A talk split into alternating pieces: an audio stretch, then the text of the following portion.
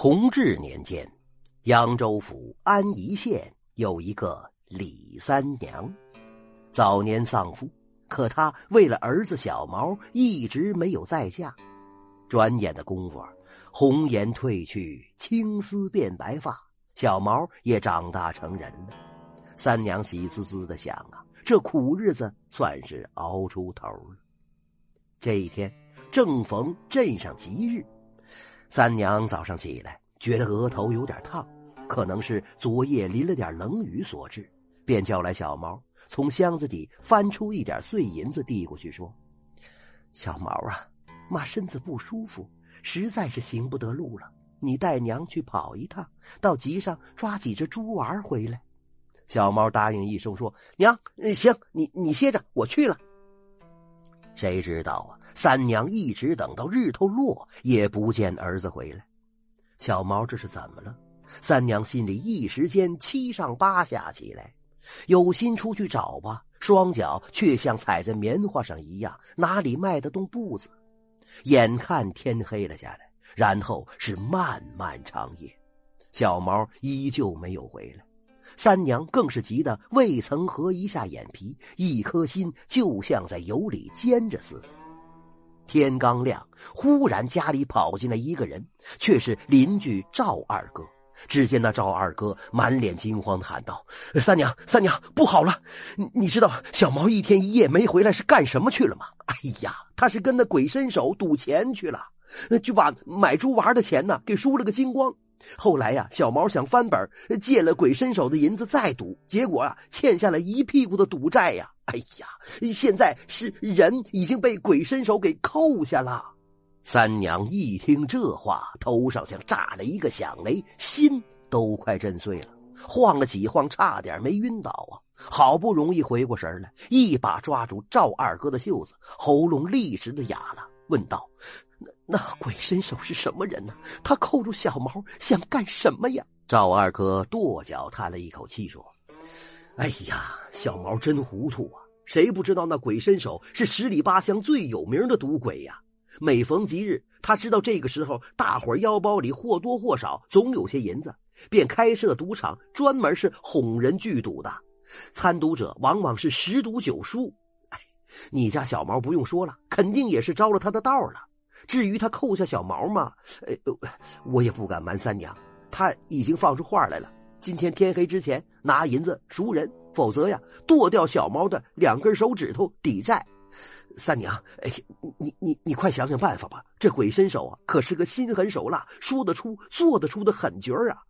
三娘只感到天旋地转，一下子就瘫倒了。小毛拿去买猪玩的银子，是家里的全部财产了。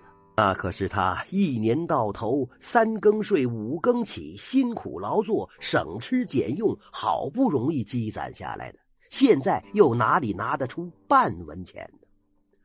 坐在地上喘息了片刻，三娘定定心神，拢拢头发，站了起来，然后大踏步的往镇上赶去。为了儿子，他的病似乎一下子都好了。三娘到了镇上，只是略略的一打听。就找到了鬼伸手的家，只见大大的青砖灰瓦四合院，看上去颇为气派。数十间房内还不时传出掷骰子、洗麻将和众人的吆喝声。一个管事的问三娘找谁，三娘毫不含糊的说：“我是小毛的娘，我找鬼伸手。”不大功夫，一个人右手背着，左手托着一个小茶壶走了出来。只见那个人一颗光头，像浸了桐油的老葫芦一样油光锃亮，一脸横肉，硬的像花岗石，一双细线似的小眼更是阴晴不定，让人望而生寒。一开口，声如洪钟：“我就是鬼伸手。”我说：“银子带来了吗？”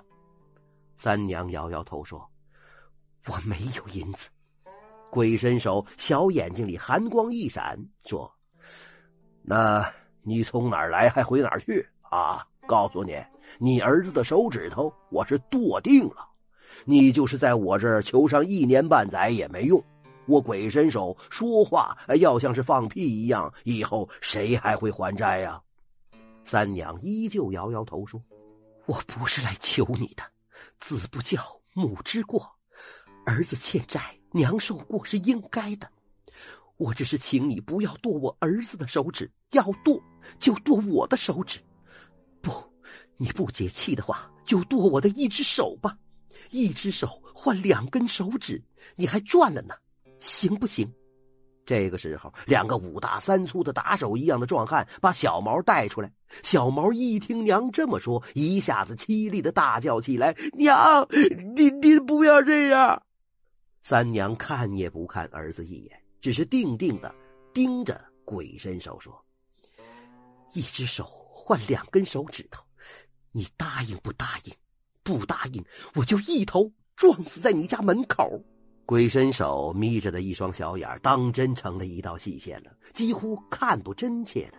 只听他淡淡的说：“我从来只要活债，不要死债。既然这样，也怨不得我了。明天正午时分你来，我要当着所有人的面要你的一只手，看下次谁还敢欠债不还。”三娘一听，再无二话，转身就走。小毛嚎啕大哭起来，想冲过去不让娘明天来带他剁手，却被两个壮汉死死的摁住了。第二天正午时分，三娘头梳的整整齐齐，衣服穿的服服帖帖，走进了赌场的大院。只见院子里满满当当的全是人，院子中心则架着一口大锅，锅里边全是油，锅下的干柴堆起老高啊。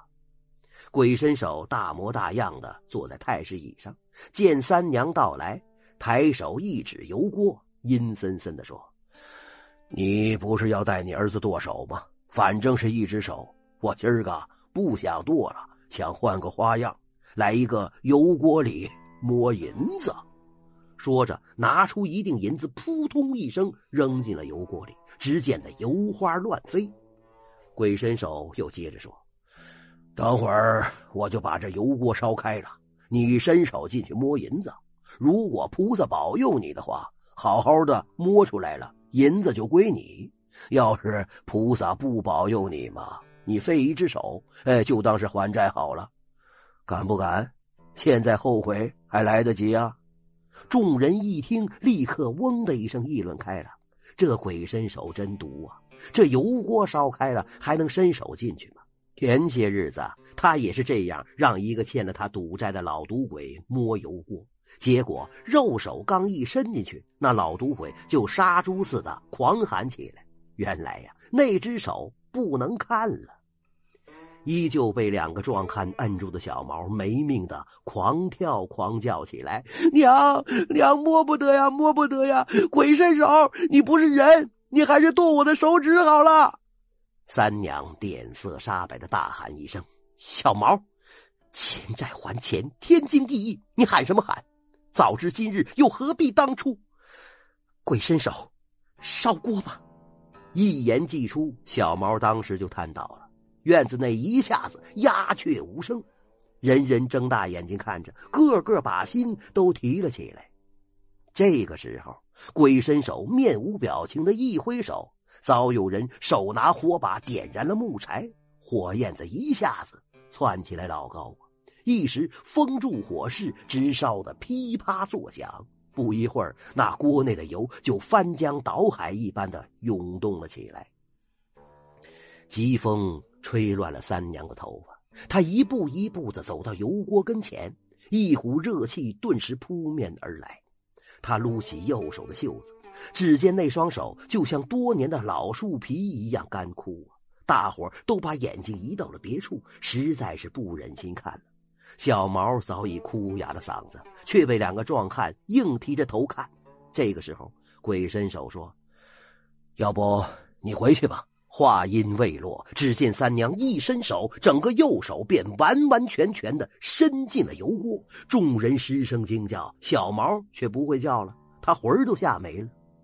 忽然间，见三娘抽出手，摊开来，手中那锭银子赫然呈现。再看他的手，红红的，却并没有烫坏。院子内一片死寂呀。半晌，人们终于回过神来了，大声的欢呼起来。小毛更是喜极而泣呀。鬼伸手浑身像被抽了筋似的，软倒在椅子之内，有气无力的说：“呃，我输了，你们走吧。”三娘怔怔的看着自个儿的手，简直不敢相信眼前发生的事儿。小毛直奔过去，万分小心的捧起娘的手，忽又扑通一声跪下，向老天爷直磕头说：“多谢大慈大悲救苦救难的菩萨！”鬼伸手大喊一声：“小子！”谢什么菩萨？要谢就谢你的老娘，是他救了你，他才是真正的菩萨。哎，我说李三娘啊，银子现在归你了，你怎么不拿走啊？原来三娘正携了儿子往外走，那锭银子却被他扔在了地上。一听鬼伸手的话，三娘回过头来，神色坚毅的说：“我们娘俩手脚好好的，干嘛拿别人的银子？”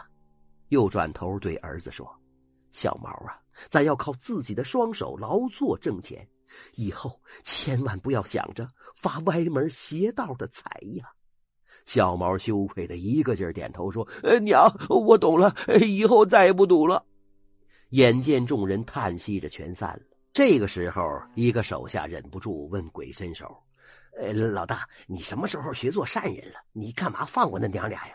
这可不像你以前的作风啊！”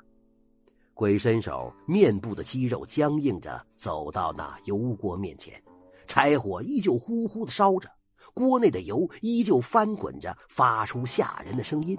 却见鬼伸手一伸手，直插进油锅，再拔出手，他的手竟也完好无损。原来呀，鬼伸手在油锅内放了满满的一锅醋，最上边才倒了浅浅的一层油。火一烧，那醋就立刻先烧开了，而上面的油花也像刚开了似的沸腾。实际上温度根本没上来。这个时候，鬼伸手悠悠的开了口：“哎呀，我也曾经有过这么一位老娘啊，可她走的太早了，要不然我也不会走上这条道。在这世上，我鬼伸手天不怕地不怕，就怕那些为儿女。”肯摘干割肾的娘啊，这些娘都是活菩萨，连鬼神都不敢亲，我敢伤害他们吗？